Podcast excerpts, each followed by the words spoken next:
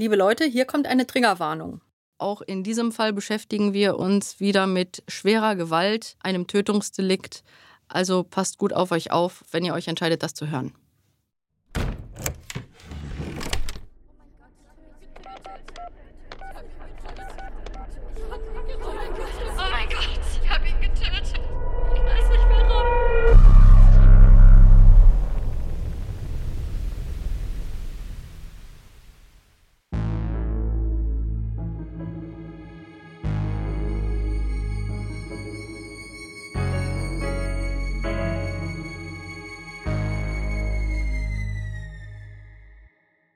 Hallihallo, willkommen bei Melody of Crime, dem Podcast mit unfassbaren Fällen aus der True Crime und Entertainment Szene. Hallo und schön, dass ihr wieder dabei seid. Das finde ich auch und Lydia, wir müssen jetzt ein bisschen leiser sein. Weil wir sind jetzt Anfang der 90er Jahre hier backstage bei Saturday Night Live. Mhm. Das ist quasi die Mutter aller Late-Night-Talkshows, was heißt Talkshows, also die Bühne und die, die, die äh, Umgebung quasi für unfassbare Comedy. Und wenn du mich so fragst nach Vergleichen, würde ich sagen, das ist so ähm, Wetten das und Joko und Klaas in einem. Also das mhm. ist mal so richtig Liga.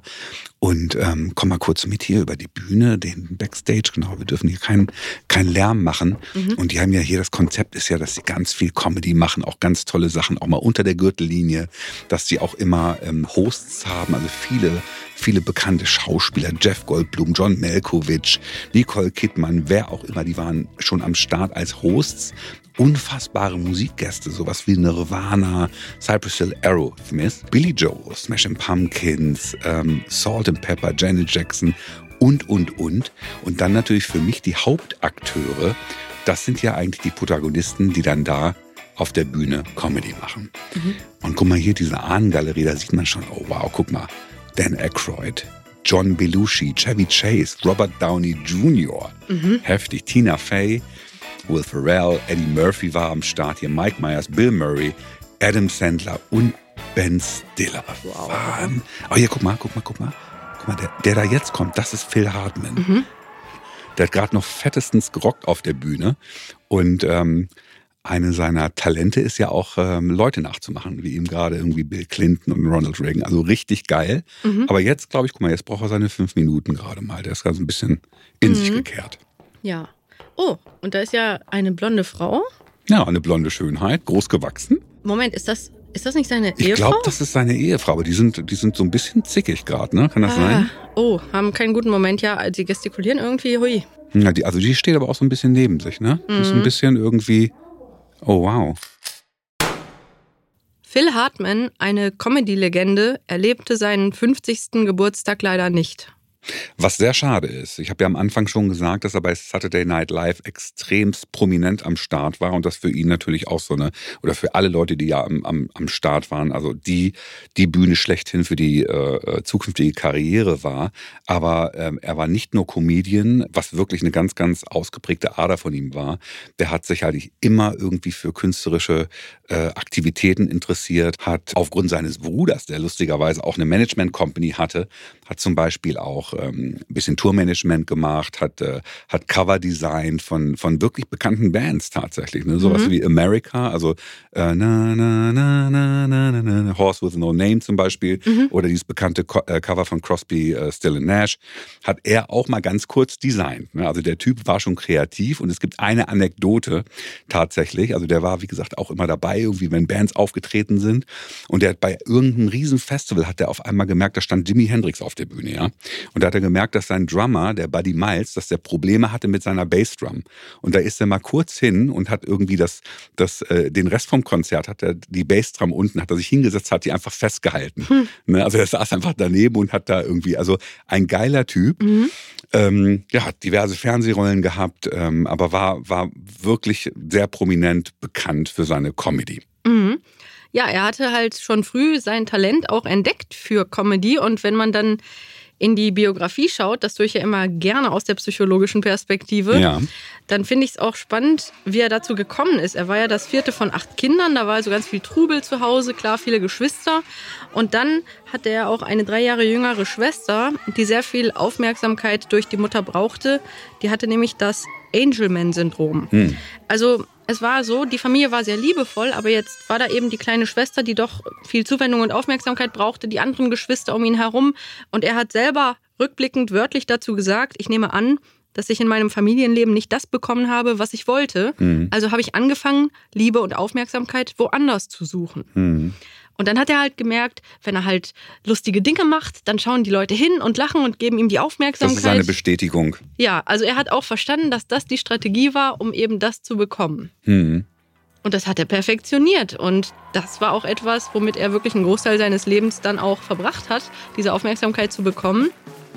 Interessant ist aber auch, dass er offenbar so sehr sich bemüht hat, andere Menschen zu unterhalten und gegenüber anderen Menschen auch einen positiven und einen unterhaltsamen Eindruck zu hinterlassen, dass er beschrieben wurde als jemand, der, sobald er dann mal in einer privaten Situation wirklich ganz für sich war, in familiären Kreisen, da hat er sich gerne zurückgezogen. So als mhm. wollte er da so ein bisschen wieder sich aufladen und Kraft schöpfen. Kraft ne? schöpfen, genau. Mhm. Und das ist etwas, was viele von außen gar nicht so erkennen konnten, dass er dann eben privat gar nicht so der die ganze Zeit Nice Guy, der lustig und unterhaltsam ist, war, sondern mhm. privat wollte der wirklich sehr stark seine Ruhe haben. Ja, ich kann mir das, kann mir das eventuell auch vorstellen bei Schauspielern, die für gewisse Rollen bekannt sind, dass wenn Leute sie manchmal treffen mhm. und da eigentlich die ganz normale Person dahinter sehen, dann sind sie fast enttäuscht, weil sie sagen, wie, aber ich kenne dich doch anders. Mhm. Und das ist bei vielen Kreativen so. Du gibst halt so viel Energie, dass du eigentlich schon irgendwie zu Hause oder wie auch immer, wenn mhm. du dann für für dich mal sein kannst. Irgendwie einfach, einfach mal fünf Minuten Stille, gerne auch mal eine Stunde Stille. Also ich kenne das. Mhm. Ich habe das, äh, meine Frau hat mir das auch mal gesagt, dass ich so Momente habe, wo ich dann zu Hause irgendwie abends am Tisch sitze mhm. und so ganz gedankenverloren irgendwie an die Decke starre und das überhaupt nicht mitkriege. Ja. Weil es manchmal dann so ist, dass du dann einfach sagst, einmal Reset bitte. Genau, das ist ja wunderbar, dass du das auch so beschreiben kannst. In der Tat besonders äh, dass viele Menschen das auf den ersten Blick gar nicht so erwarten würden. Ne? Mhm, genau. Und das war allerdings etwas, was in seinem Leben durchaus auch mal zu Problemen führte. Mhm. Zum Beispiel war es wohl aufgrund dieses Bedürfnisses, sehr für sich zu sein und seine Ruhe zu haben, nicht gerade einfach eine Partnerschaft mit ihm zu führen. Mhm. Und so hat er zunächst einmal 1970 das erste Mal geheiratet, Gretchen Lewis. Die beiden waren zwei Jahre verheiratet, haben sich freundschaftlich getrennt. Aber sie hat auch gesagt, dass halt ähm, er dann so viel Zeit für sich brauchte und auch so wenig dann Aufmerksamkeit und Zuwendung in die Beziehung investierte, mhm. dass die Beziehung so auslief. Und dann hat man sich halt freundschaftlich getrennt. Und er hat dann 1982 zum zweiten Mal geheiratet, die Immobilienmaklerin Lisa Strain. Und auch diese Ehe endete drei Jahre später ungefähr auf dieselbe Art. Auch sie hat gesagt, okay. man hat sich wirklich freundschaftlich getrennt, da gab es mhm. keine großen Konflikte, aber auch sie hat gesagt, dass er einfach so mit sich beschäftigt war, privat, dass das einfach für eine Partnerin mhm. durchaus ein bisschen wenig war. Mhm. Es ist natürlich schon immer oder sehr oft bezeichnet, dass es gerade, wenn es solche, solche ähm, äh, Beziehungen gibt zwischen irgendwie Menschen, die entweder nur eine, ein Teil davon äh, prominent sind oder vielleicht sogar beide, dass sie dann natürlich, wenn es zu einer Partnerschaft kommt, zu einer Beziehung richtig, dass dann ganz schnell irgendwie bewusst wird, so, hey, nee, das ist aber so, habe ich mir das nicht vorgestellt. Das ist ja dann anders, weißt du? Mhm. Es gibt ja diese berühmte Kennenlernphase, mhm. wo sich wahrscheinlich jemand auch Mühe gibt ja. irgendwie. Und ähm, oder es ist dann ähm, was vielleicht auch ein Punkt sein könnte, dass man meistens so fasziniert ist von dem Gegenüber, mhm. dass einem das erstmal gar nicht auffällt. Ja, genau. Ja. Das ist interessant. Er wurde auch so beschrieben, dass er, wenn er sich verliebte, sehr schnell, sehr leidenschaftlich war mhm, und dann auch genau. wirklich viel Aufmerksamkeit. Von 0 auf 100. Aber genauso schnell ging es dann ab dem Moment der festen Partnerschaft wieder zurück mit der Aufmerksamkeit. Und das konnte natürlich sehr ernüchternd wirken. Mhm. Fand ich auch sehr interessant, dass die Lisa Strain, die er übrigens rückblickend als seine Seelenpartnerin mhm. beschrieben hat, dass die gesagt hat, er verschwand gefühlsmäßig. Phils Körper war zwar noch da, aber er war in seiner eigenen Welt. Diese Passivität machte einen verrückt. Und wenn ich protestierte, sagte er, du kommst meiner Karriere in die Quere und so bin ich und so wird es sein. Hm, okay, das klingt für ihn aber schon relativ, relativ deutlich, weil mhm. ich immer den Eindruck hatte, dass Phil Hartman eigentlich, wenn es um Probleme ging, relativ schnell zugemacht hat. Hat er auch. Und so wurde halt beschrieben, dass wenn eine Partnerin dann eben versucht hat zu thematisieren, dass das aber irgendwie gerade keine schöne Situation ist, mhm. dass man ihn sozusagen dann schon sehr herausfordern musste verbal, damit er überhaupt was sagt. Also er fühlte sich schon auch unter Druck gesetzt dann. Offenbar. Mhm. Gibt es da nicht die Anekdote von der einen Ex-Frau, die sich für ihn mal schick gemacht hatte? Genau, sie hat in einem Interview auch erzählt, dass sie sich besonders schick machte, weil sie hoffte, mit ihm wieder so einen schönen romantischen Moment zu erleben und er war einfach so gelangweilt und sagte irgendwie sowas wie dein Ernst. Und das ist natürlich wow. in der Wirkung sehr verletzend. Absolut, absolut. Und hm. interessanterweise hat er zwar in beiden Fällen von der ersten und der zweiten Ehe wohl rückblickend bedauert, dass die zu Ende gingen.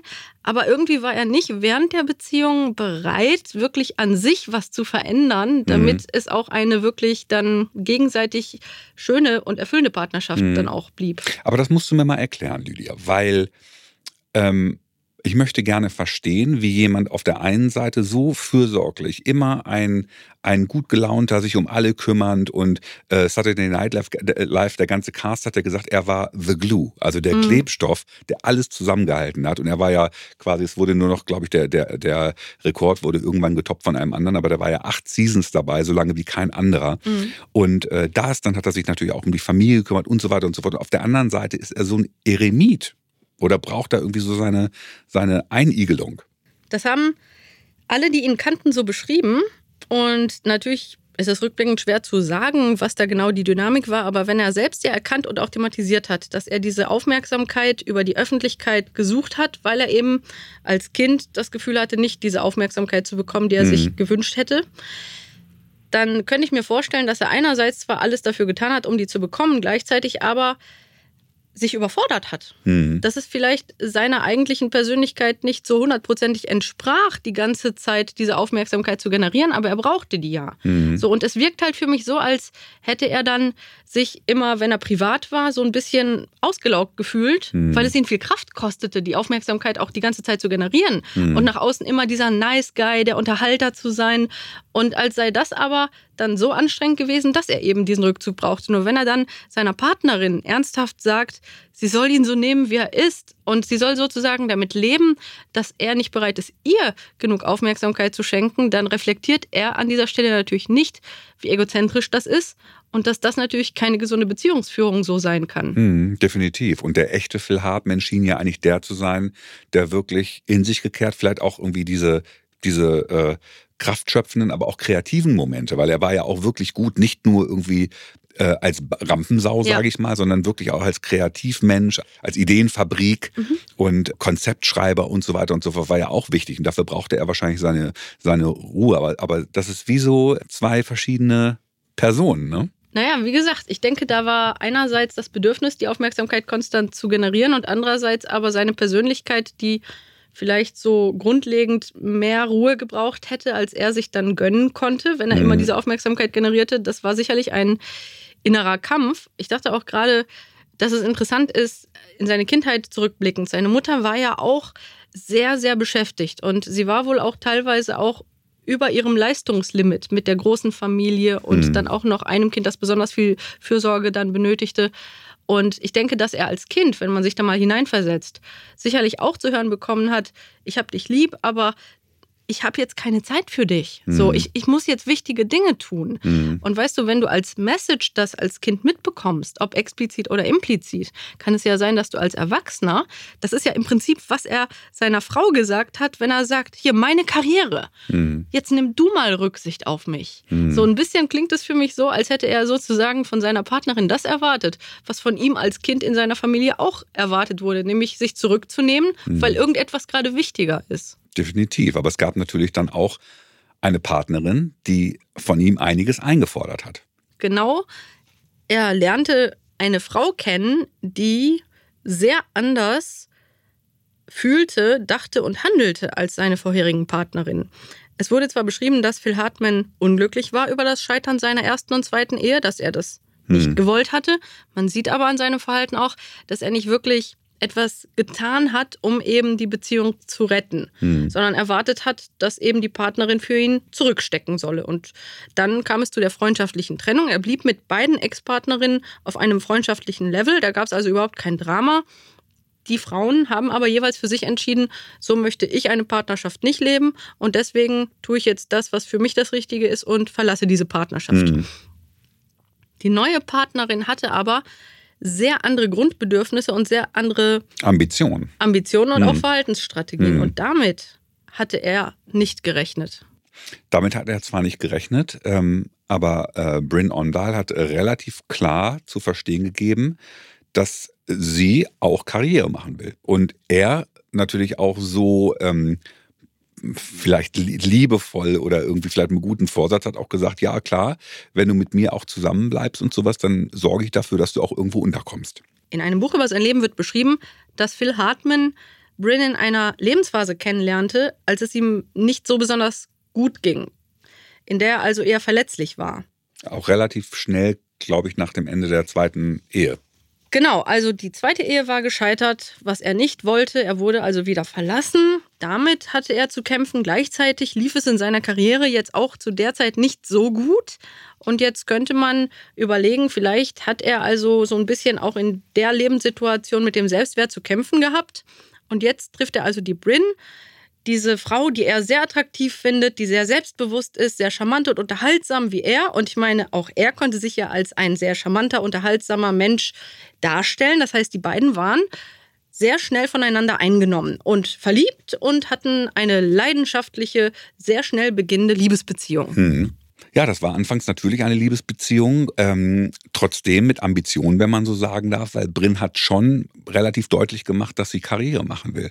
Und Phil hatte ihr tatsächlich dann auch die Möglichkeit gegeben, wie zum Beispiel bei Saturday Night Live, sich auch mal zu präsentieren. Am Anfang stellte sich wohl für Bryn die Sache so dar, dass die beiden gemeinsam auf der Karriereleiter weiterkommen wollten, sich mhm. gegenseitig bestärkend. So Definitiv, obwohl Phil ja schon eine Ecke weiter war als Bryn, muss genau. man ja auch sagen, vom Status. Ja, und sie stellte sich trotzdem vor, weil er genau zu der Zeit so eine gewisse Stagnation offenbar erlebte, mhm. dass sie jetzt eben zusammen weiterkommen würden. Und das war der Plan. Mhm. Und Bryn war ja auch losgezogen ins Leben mit der Einstellung, sie wolle auch Karriere machen im Showbusiness. Mhm. Es war allerdings schwierig für sie, dann zu merken, dass mit Phil Hartman diese feste Beziehung zu führen, nicht so leidenschaftlich und aufwertend war wie die Anfangszeit der Verliebtheit des mhm. Kennenlernens. Und einerseits hat sie sicherlich miterlebt, was ja auch die anderen Partnerinnen erlebt haben, nämlich, dass er dann auch weniger, sagen wir mal, Aufmerksamkeit geschenkt hat, auch mhm. mehr Zeit für sich wollte. Und gleichzeitig sah sie, dass er weiterkam, dass seine mhm. Karriere immer weiterging, Schritt für Schritt. Und ihre blieb stehen. Mhm. Und es ging nicht weiter. Und obwohl er sie bei Saturday Night Live in einer Szene sogar unterbringen konnte, war sie lediglich als Statistin dort. Und es wurde beschrieben, dass sie immer wieder in die Kamera schaute, obwohl ihr gesagt wurde, sie solle das nicht tun, weil sie unbedingt beweisen wollte, dass sie doch mehr kann. Sie wollte ihr Gesicht zeigen. Genau. Hm. Sie wollte zeigen, dass es ihr auch zusteht, eine größere Rolle zu bekommen. Und egal wie sehr sie sich bemüht hat, es hat nicht funktioniert. Und sie hat gemerkt, dass auch seine Karriere ihr nicht half. Das heißt, sie merkt, er überholt sie karrieretechnisch immer weiter und sie bleibt da stehen, wo sie ist. Und sie ist jetzt, wenn sie mit ihm unterwegs ist, die Freundin von oder die Ehefrau von Phil Hartman, mhm. aber sie ist nicht die Frau, die als die Karrierefrau angesehen wird. Genau, ebenbürtig und sowas macht natürlich auch äh, schlechte Laune, muss man sagen. Ja. Aber Bryn hatte natürlich noch mit anderen Dämonen zu kämpfen. Offenbar bereits relativ früh während ihrer festen Beziehung kam es immer wieder zu heftigen Streitereien und Versöhnungen und Streitereien und Versöhnungen. Und diese Dynamik wurde dann im Laufe dieser Beziehung auch immer schlimmer. 1986 haben sich die beiden kennengelernt und im November 87 heirateten sie schon. Es ging also relativ schnell mit der festen Partnerschaft, mhm. die halt von Anfang an von Streitereien durchaus geprägt war, die auch über die Zeit immer mehr zunahmen. Zunächst bekamen sie aber 1989 ihren Sohn und 1992 dann noch ihre Tochter. Nach außen hin versuchten sie sehr stark den Anschein einer sehr glücklichen Familie zu vermitteln. Mhm. Also Phil Hartman soll auch gesagt haben, dass er total glücklich sei als Familienvater und er habe seine Traumfrau geheiratet. Das mhm. sei alles perfekt. Aber alle, die etwas näher mit den beiden zu tun hatten und mit der Familie, haben gemerkt, dass es nicht so traumhaft war. Und dass die Bryn sich nicht damit zufrieden geben konnte, die Mutter der Kinder von Phil Hartman zu sein, die zu mhm. Hause bleibt, die die Kinder versorgt, während der Phil an seiner Karriere arbeitet. Und sie war jetzt immer mehr in dieser Rolle, die sie überhaupt nicht für sich als Lebenskonzept so sich vorgestellt hatte. Mhm. Und sie merkte, dass sie sich immer mehr entfernte von ihrem Traum, selbst diese Showbusiness-Karriere irgendwie mal hinzubekommen und auch selbst erfolgreich zu werden. Aber es war ja keine klassische Eifersucht. Es war ja, also war ja wirklich ihr eigenes Bestreben zu sagen, ich will auch jemand sein. Ja, es war eigentlich ab dem Moment immer schwieriger, als ihr klar wurde, dass er sich immer weiter entwickelte und sie sich immer mehr in dieser Rolle befand, die sozusagen Hausfrau und Mutter zu sein, diese Rolle, die sie gar nicht gesehen hat für sich. Mhm. Und offenbar hat sie schon relativ früh in ihrem Leben begonnen, Selbstzweifel und andere negative Gefühle mit Alkohol zu kompensieren. Es wurde beschrieben, dass sie definitiv in einem ungesunden Ausmaß mhm. Alkohol konsumierte und später kam auch noch Kokainkonsum hinzu. Und sie hat ja auch teilweise wirklich obskure Aktionen gebracht, wie zum Beispiel auch Phil ähm, am Set von Saturday Night Live zu besuchen und sich da irgendwie wirklich ungebührlich zu verhalten. Also sie hat sich auf den Schoß diverser Männer gesetzt, ähm, hat dann irgendwie die Zunge in das Ohr von dem einen Typen gesteckt, hat dann wirklich äh, einen Rock hochgeschoben, um ihre Beine zu zeigen und so weiter und so fort. Also wirklich ganz extrem äh, äh, gehandelt. Also sie hat versucht, eine Reaktion von Phil zu provozieren. Und er hat das so weggelächelt eigentlich, ne? Das ist eben das Problem, dass sie selbst sehr unsicher war und sehr viel Aufmerksamkeit und Zuwendung wollte. Er aber bekannt war als jemand, der generell in Beziehungen nicht bereit und in der Lage war, mhm. viel Aufmerksamkeit und Zuwendung zu geben. Und überhaupt eine Emotion zu zeigen. Genau, und er neigte dazu, bei Schwierigkeiten in Beziehungen sich eben zurückzuziehen. Also typischerweise einfach schlafen zu gehen hm. und zu hoffen, dass am nächsten Tag das Problem sich dann irgendwie aufgelöst hm. haben würde. Und sie versuchte eigentlich, eigentlich irgendeine Emotion zu, zu genau. einzufordern. Ja, und so ist natürlich die Dynamik, wie man sich jetzt schon vorstellen kann, immer destruktiver geworden. Genau er hat sich immer mehr zurückgezogen. Sie hat immer mehr getan, damit er irgendwie reagiert. Mhm. Er hat sich noch mehr zurückgezogen. Und es wurde für alle immer mehr erkennbar, dass das eine enorm dysfunktionale Beziehung war. Genau. Aber beide waren auch nicht bereit, diese Beziehung zu beenden. Und dann natürlich nochmal in Verbindung mit Substanzen, wie du gerade sagtest, bei Bryn. Ja, sie hat dadurch, dass es ihr immer schlechter ging, auf das offenbar schon früher in ihrer Biografie etablierte Verhalten zurückgegriffen. Alkohol, und Kokain zu nutzen, in dem Versuch, schlechte Gefühle zu unterdrücken. Mhm. Jedoch haben diese Substanzen dazu geführt, dass ihre Stimmungsschwankungen immer heftiger wurden und auch mhm. impulsive Ausbrüche von ihr immer heftiger wurden. Und das Problem wurde noch zusätzlich dadurch verschärft. Ein wichtiges Thema in Brins Leben war, dass sie offenbar ein sehr starkes Selbstwertproblem hatte. Sie hatte einerseits Angst, nicht die Partnerin im Leben ihres Mannes zu sein und hat dann irgendwann von ihm auch zu hören bekommen, auf ihre Nachfrage bezüglich seiner früheren Partnerschaften, dass er durchaus der Meinung sei, seine zweite Ehefrau sei seine Seelenpartnerin gewesen. Mhm. Sicherlich eine Aussage, die niemand in einer Partnerschaft gerne hören möchte. Definitiv gepaart nochmal mit den ausbleibenden Erfolgen in der Karriere. Genau, und das war natürlich für eine Frau, die eigentlich von Selbstwertschwierigkeiten sehr geplagt wurde, zusätzlich etwas, was sie überhaupt nicht ertragen konnte. Mhm. Das hat sich auch so gezeigt, dass Lisa Strain, die also die Ehefrau vor Bryn war, zur Geburt des ersten Kindes der beiden eine Karte schrieb, mhm. die eigentlich sehr wertschätzend war, wo sie also wirklich ausgedrückt hat, dass sie sich freue für das Paar, dass sie jetzt diesen Sohn haben, wo sie aber auch geschrieben hat, dass sie durchaus auch immer da sein würde, wenn sie irgendwie helfen könnte zum mhm. Beispiel. Für Bryn war das extrem bedrohlich. Sie mhm. hatte das Gefühl, dass die Ex-Partnerin quasi jetzt in ihrer neu gegründeten Familie in der sozusagen eine Rolle spielt. Und das hat die Bryn mit ihrem Selbstwertproblem überhaupt nicht vertragen. Mhm. Und darauf erfolgte eben etwas, was später häufig diskutiert wurde in diesem Fall, nämlich, dass Bryn einen Brief schrieb. Sie hat sich eine Zeit, die Zeit genommen, tatsächlich einen, äh, ich glaube, zweiseitigen Brief zu schreiben, ne? mit der Essenz, komm mir oder meiner Familie niemals zu nahe oder ich werde dir wehtun. Dieser Brief, der muss wirklich heftig formuliert gewesen sein, also sehr, sehr stark von Wut geprägt. Und daraufhin hat also die Lisa, die diesen Brief erhalten hatte, den Phil gefragt, hast du eine Ahnung, mit wem du verheiratet bist? Sie war mhm. so geschockt von diesem Verhalten, womit sie gar nicht gerechnet hatte. Und dann hat er gesagt, du hättest den Brief sehen sollen, den sie schicken wollte. Richtig. Es gab schon einige Dinge, die das Umfeld bemerkte, die schwierig waren. Aber alle haben auch gesagt, dass Bryn und Phil, dass die beiden trotz dieser dauernden, heftigen Krisen, die sie hatten, irgendwie beide nicht bereit waren, diese Beziehung zu verlassen. Mhm. Und Bryn hat offenbar immer wieder eben ihre Schwierigkeiten mit den Substanzen zu lösen versucht, mhm. während Phil immer weiter sich zurückgezogen hat und dadurch die Dynamik auch wiederum immer schwieriger wurde. Absolut, aber Phil, Phil hatte hier natürlich einfach die, die, die, sich die einfachere Lösung äh, ausgesucht, indem er einfach passiv wurde. Ja. Viel passiver und, und Bryn, Bryn musste sich quasi immer mehr überlegen und immer mehr, immer extremer werden, um Aufmerksamkeit zu bekommen.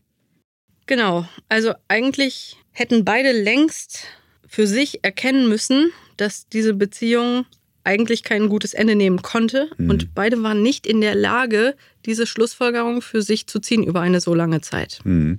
Über all diese, diese lange Zeit, von der du gesprochen hast, äh, hat natürlich Bryn ihren äh, äh, Alkohol- und Drogenkonsum äh, äh, weiter genossen, sage ich mal, und war auch diverse Male in Rehab. Ja, also spätestens ab dem Moment, wo die beiden Kinder hatten, hat der Phil schon immer wieder gesagt, dass er sich nicht wünscht, dass sie entsprechend Alkohol oder Drogen konsumiert, wenn sie sich um die Kinder kümmert. Und das war etwas, wo er ganz klar gesagt hat, das würde er nicht tolerieren. Mhm. Und sie hat dann immer wieder versucht, Abstand zu nehmen von dem Konsum. Sie hat aber vielleicht nicht erkannt, dass sie natürlich die zugrunde liegenden Probleme, die sie mit diesem Konsum ständig zu überdecken versuchte, überhaupt nicht angegangen ist. Mhm. Also das Problem, dass sie unglücklich war mit diesem Lebensmodell und dass diese Beziehung in dieser Dynamik niemals sich zum Positiven wenden würde, das ist sie nicht angegangen. Und somit hat sie zwar häufiger mal Entzugsbehandlungen gemacht, aber sobald sie wieder in ihrem häuslichen Umfeld war und die Probleme genauso waren wie vorher, hatte sie wiederum die alte Strategie, wenn es ihr zu viel wurde, wieder zu konsumieren. Mhm. Und sie hat wahrscheinlich auch keine Hilfe von oder direkte Hilfe von Phil bekommen, der zwar gesagt hat, du, es passt mir alles nicht, mhm. aber sich dann wahrscheinlich wieder eingeigelt hat und das war's dann. Ja, es wurde angemerkt, dass die beiden irgendwann in der letzten Zeit ihrer Beziehung wohl sogar Beratungsgespräche gesucht hätten, also im Sinne einer Paarberatung. Aber es gibt keine Anzeichen dafür, dass jetzt irgendeine relevant erkennbare Verbesserung in ihrer Interaktion eingetreten wäre. Offenbar gab es immer wieder Phasen, in denen die beiden schon kurzzeitig sich zusammenrissen und dann hier und da Menschen, die die beiden kannten, gesagt haben, oh, das war wieder eine Phase, da ging es ganz gut, aber es war eigentlich immer wieder so, dass das von diesen Krisen wieder überschattet wurde, die eigentlich immer folgten, nachdem die beiden sich kurzzeitig versucht hatten, wieder zu versöhnen bezogen auf ihre Unzufriedenheit in ihrer jetzigen Rolle als Hausfrau mhm. und Mutter und einfach Partnerin eines sehr bekannten Mannes, hieß es wohl, dass er ihr gesagt habe, sie sollte nur noch ein paar Jahre durchhalten und dann würde er irgendwann sich ins Privatleben zurückziehen und dann könnten sie sich ja total auf ihre Beziehung konzentrieren. Mhm. Und er hat überhaupt nicht verstanden, dass das ihr erstens in dieser Lebenssituation überhaupt nicht weiterhalf, ihr zu sagen, reiß dich noch ein paar Jahre zusammen und gleichzeitig sie ja ursprünglich losgezogen ist in ihrem Leben, um sich zu beweisen, dass sie eine Karriere für sich erreichen könnte. Mhm. Und er sagt im Prinzip, wenn du dich ein paar Jahre zusammenreißt, dann kannst du dauerhaft mit mir dich ins Privatleben zurückziehen mhm. und versteht offenbar nicht, dass sie auch frustriert ist, weil sie ihr eigenes Ziel gar nicht erreichen konnte. Komplett Thema verfehlt. Misskommunikation. Also, ja, ne? leider. Mhm. Der Abend des 27. Mai 1998 begann zunächst offenbar sehr friedlich ohne irgendwelche Anzeichen dafür, dass irgendwann eine dramatische Wendung einsetzen würde. An dem Abend ging Bryn mit einer guten Freundin aus und sie alleine trank zwei Cosmopolitans und war prinzipiell ganz gut drauf, aber äh, beichtete ihrer Freundin eigentlich von so einer generellen Unzufriedenheit. Sie fühlte sich nicht wohl in ihrem Körper und sagte, jetzt ist er auch mittlerweile 40 und weiß nicht so richtig, wie ihre Perspektiven karrieremäßig sind. Und äh, wie gesagt, trotzdem sie so ein bisschen meckerte, war sie im Prinzip gut drauf. Und als sie dann äh, den Laden verließen, sagte sie sogar dem Barkeeper noch, ey, wir kommen bald zurück und da bringe ich Film mit. Also alles entspannt. Die Freundin wollte dann nach Hause gehen. Bryn jedoch wollte nicht in ihr Zuhause und mhm. hat dann gegen 22.15 Uhr ihren alten guten Freund Ron Douglas aufgesucht. 15 Jahre vorher waren die beiden ein Paar gewesen und hatten in dieser Zeit auch gemeinsam Kokain konsumiert. Mhm. Also es war damals so ihr Alkohol- und Drogenbuddy quasi. Genau, der hatte inzwischen sein Leben aber verändert. Der nahm jetzt keine Drogen mehr und war mit ihr eher in so einer geschwisterlichen Form befreundet. Mhm. Das wusste Phil auch, der hatte da auch gar kein Problem mit. Und sie kam also vorbei, um so ein bisschen zu reden. Die beiden tranken dann im Abendverlauf einige Biere zusammen und Bryn begann zunehmend das Thema aufzugreifen, dass sie nicht zufrieden mit ihrer Ehe sei, dass Phil immer sich in seine Arbeit zurückziehen würde und diese Karriere, die er da hatte, eben immer vor die Beziehung stellen würde und dass ihr das das Gefühl gab, sich wie Dreck zu fühlen, hat sie gesagt.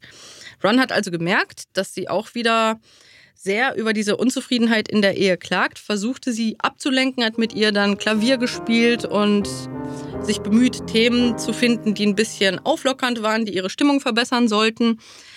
Insgesamt ist ihm das aber nur mäßig gelungen. Und irgendwann hat er halt gesagt, er möchte jetzt langsam, dass sie nach Hause geht, mhm. er möchte jetzt schlafen gehen. Und sie hat deutlich gezeigt, dass sie aber nicht nach Hause wollte. Irgendwann in dieser Situation stellte sie eine Frage, die Ron rückblickend sehr seltsam fand. Sie hat dann ihn gefragt, ob er an Gott glaubt. Hatte sie vorher noch nie gefragt und er fand das seltsam, hat gesagt, ja, prinzipiell glaube er an einen Gott. Mhm. Dann ist das Thema auch relativ schnell wieder in eine andere Richtung gegangen. Letztendlich hat er dann doch durchgesetzt, dass sie jetzt mal nach Hause gehen soll und er jetzt mal schlafen geht und gegen 0.45 Uhr hat sie sich dann auf den Weg nach Hause gemacht. Und trotzdem sie alkoholisiert war, fuhr sie dann nach Hause.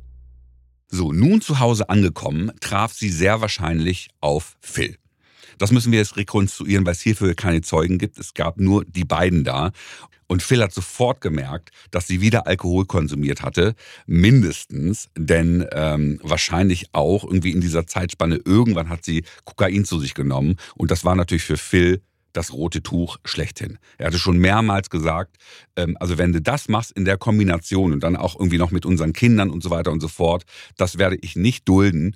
Und ähm, das ist wahrscheinlich der Grund, dass die beiden extremst aneinander geraten sind und ähm, sich da wirklich Wortgefechte geliefert haben.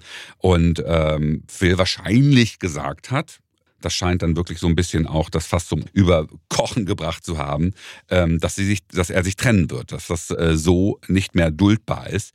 Und ähm, wir spekulieren, das gibt es tatsächlich als Zitat in der, ähm, in der offiziellen Biografie, dass dann Bryn mehrfach geschrien hat, Entschuldigung, Entschuldigung, Entschuldigung, Entschuldigung. Ja, in jedem Fall gab es also eine Streitsituation und bis heute gibt es viele Annahmen dazu, was eben den Auslöser zu der nächsten Eskalationsstufe an diesem Abend bewirkt hat. War es das Thema Trennung? War es die Kombination von Substanzen, die mhm. sie zu diesem Zeitpunkt eben schon konsumiert hatte? Oder auch eine Mischung all dieser Faktoren? Mhm. Was auch immer es war, Phil ist dann ins Bett gegangen. Und wir wissen ja bereits, dass er die Angewohnheit hatte, in besonders unangenehmen Streitsituationen genau dies zu tun, sich abzuwenden, einfach wegzugehen, nicht mehr inhaltlich auf den hm. Streit einzugehen. Für ihn sehr bequem, das ist natürlich für das Gegenüber irgendwie wirklich eine Ohrfeige, muss man so sagen. Ja, offensichtlich war Bryn überfordert mit dieser Situation und dann auch Phils Reaktion, sich dann direkt zurückzuziehen, was auch immer sie jetzt glaubte, welche Konsequenzen dieser Streit und dieser Abend haben würde. Mhm. Er ist also ins Bett gegangen, hat sich hingelegt und sie ist dann, während er offenbar schlief, etwa zwischen 2 Uhr und 2.30 Uhr nachts ins Schlafzimmer gekommen. Dort befand sich im Schrank eine metallene Schließkassette, in der Waffen und entsprechendes Zubehör des Ehepaars lagerten.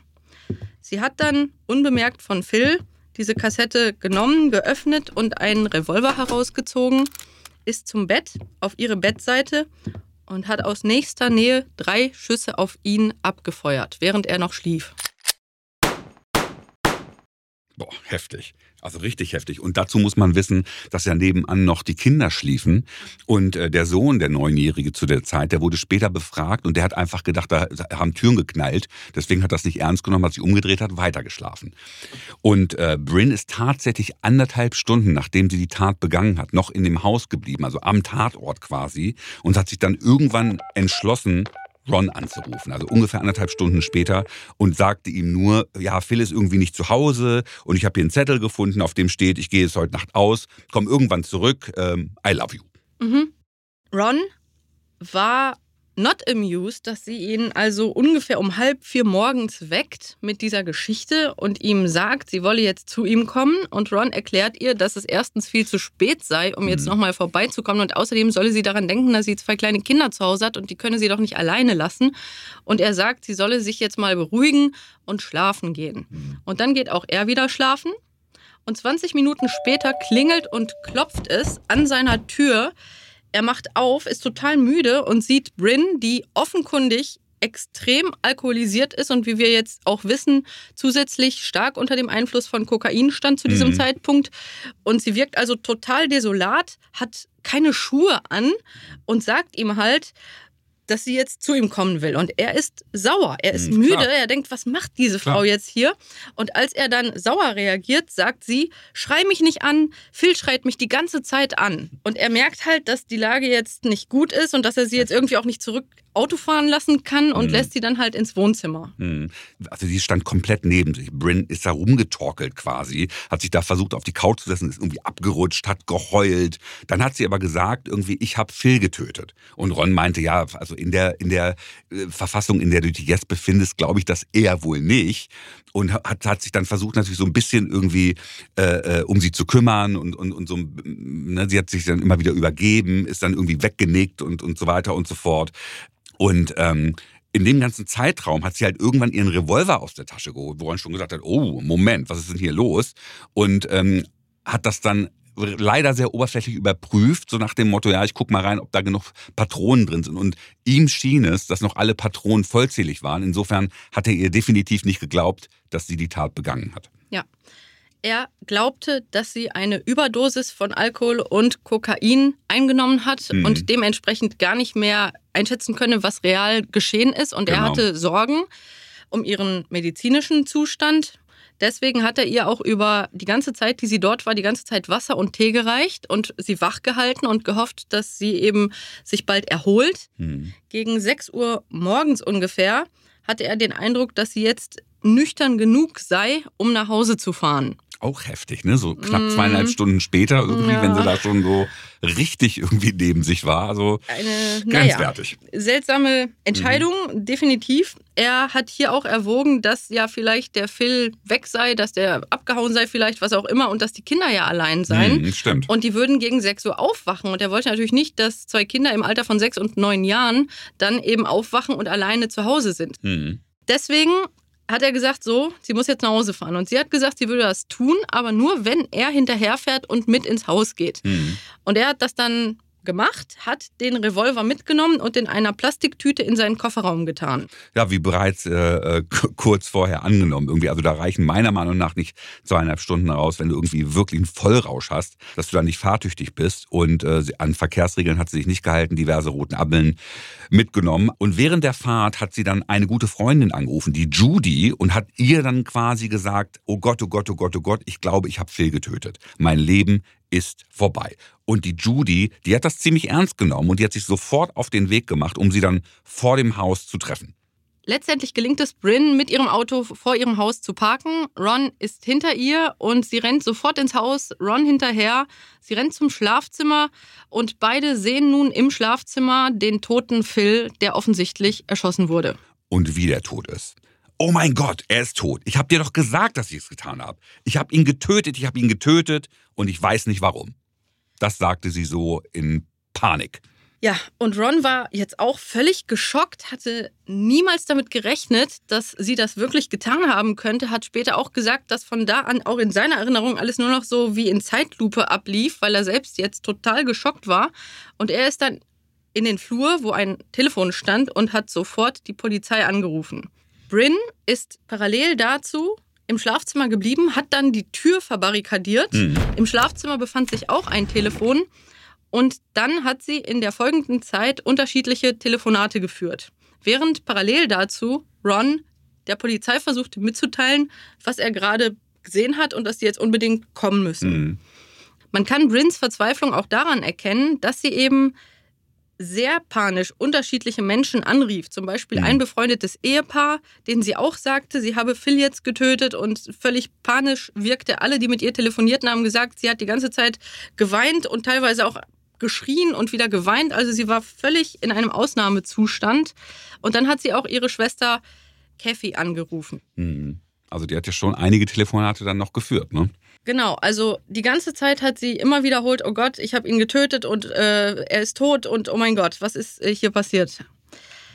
Sie hat auch ihrer Schwester gesagt, Phil ist tot und die Schwester, die hat gesagt, hä, was ist passiert? Und äh, die Kathy, die konnte also kaum glauben, was sie da hört.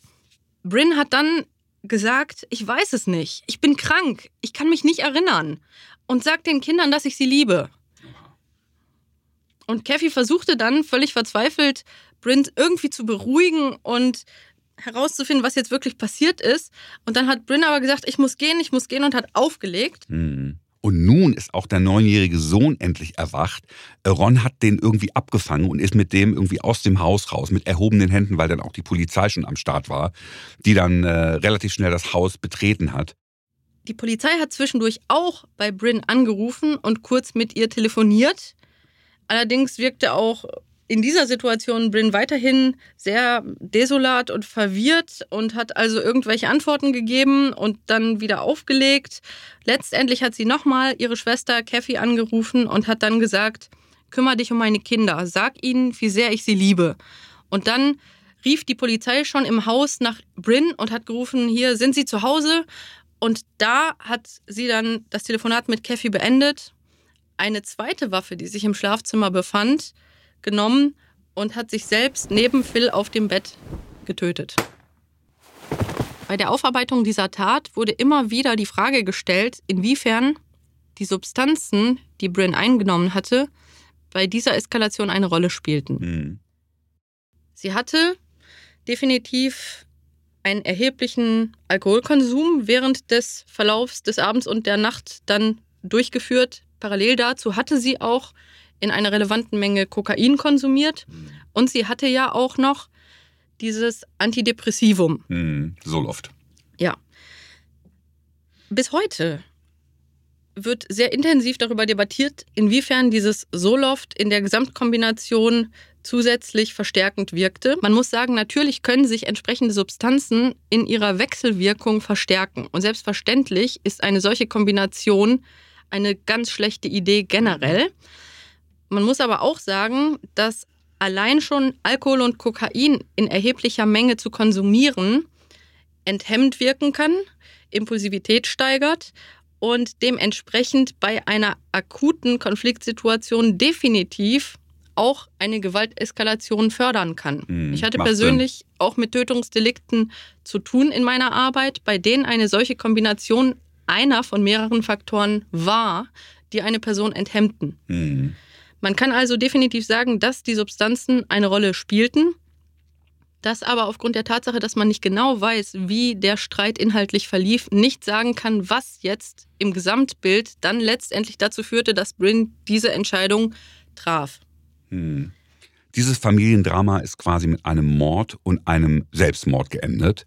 Und bezeichnenderweise hat der Bruder von Phil Hartman bei der Beerdigung ähm, quasi Bryn verziehen, aufgrund genau dieser, dieser, ähm, dieser Beeinflussung quasi ihrer Persönlichkeit durch die ganzen Drogen, durch den Alkohol.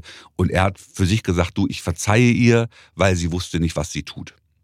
Und das ist wahrscheinlich für die Familie auch ein Weg, damit umzugehen, denn letztendlich muss ja die Familie auch damit leben Bryns Schwester hat sich dann auch um die Kinder gekümmert und man muss sich ja vorstellen, wie fürchterlich das für Kinder ist, auf diese Art jetzt beide Eltern verloren zu haben.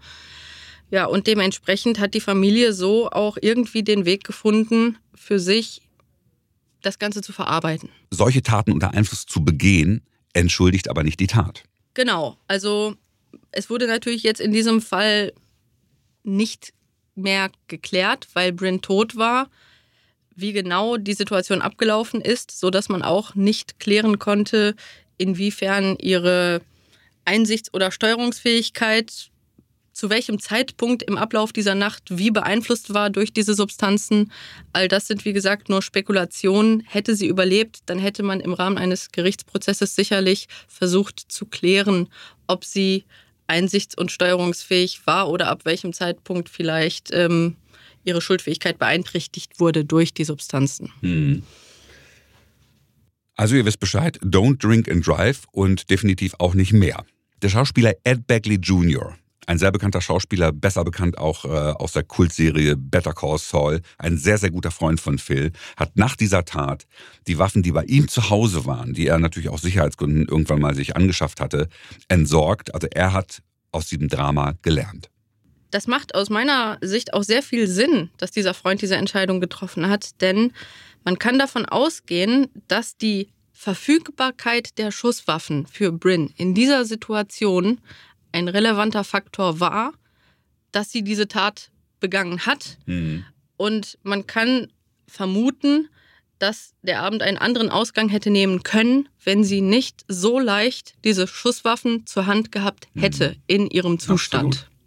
Interessanterweise hat Phil Hartman im Jahr 1998, also im Jahr, in dem er starb, ein Interview gegeben. Und in diesem Interview hat er etwas gesagt, was natürlich, wenn man sich jetzt dieses Ende seines Lebens anschaut, eine ganz traurige Bedeutung erlangt. Er hat nämlich gesagt, ich glaube, in meinem hohen Alter ist mir einfach bewusst geworden, wie kostbar alles ist, und ich versuche, die vielen Dinge, mit denen ich gesegnet wurde, zu schätzen. Aber da ist auch dieses Gefühl der Verletzlichkeit, wenn sich das Schicksal zum Schlechten wenden sollte. Und dass du mit dem Bewusstsein lebst, dass in dieser Welt alles passieren kann. Das war Melody of Crime für euch. Ähm, danke für eure Aufmerksamkeit. Wir freuen uns sehr, wenn ihr nächstes Mal wieder am Start seid und ihr wisst, was zu tun ist. Abonniert gerne unseren Kanal und hört auch das nächste Mal wieder rein. Bis dann, liebe Grüße. Bye bye. Melody of Crime ist eine Produktion von Podstars bei OMR, Creative Artists Agency, im Auftrag von ARD Kultur.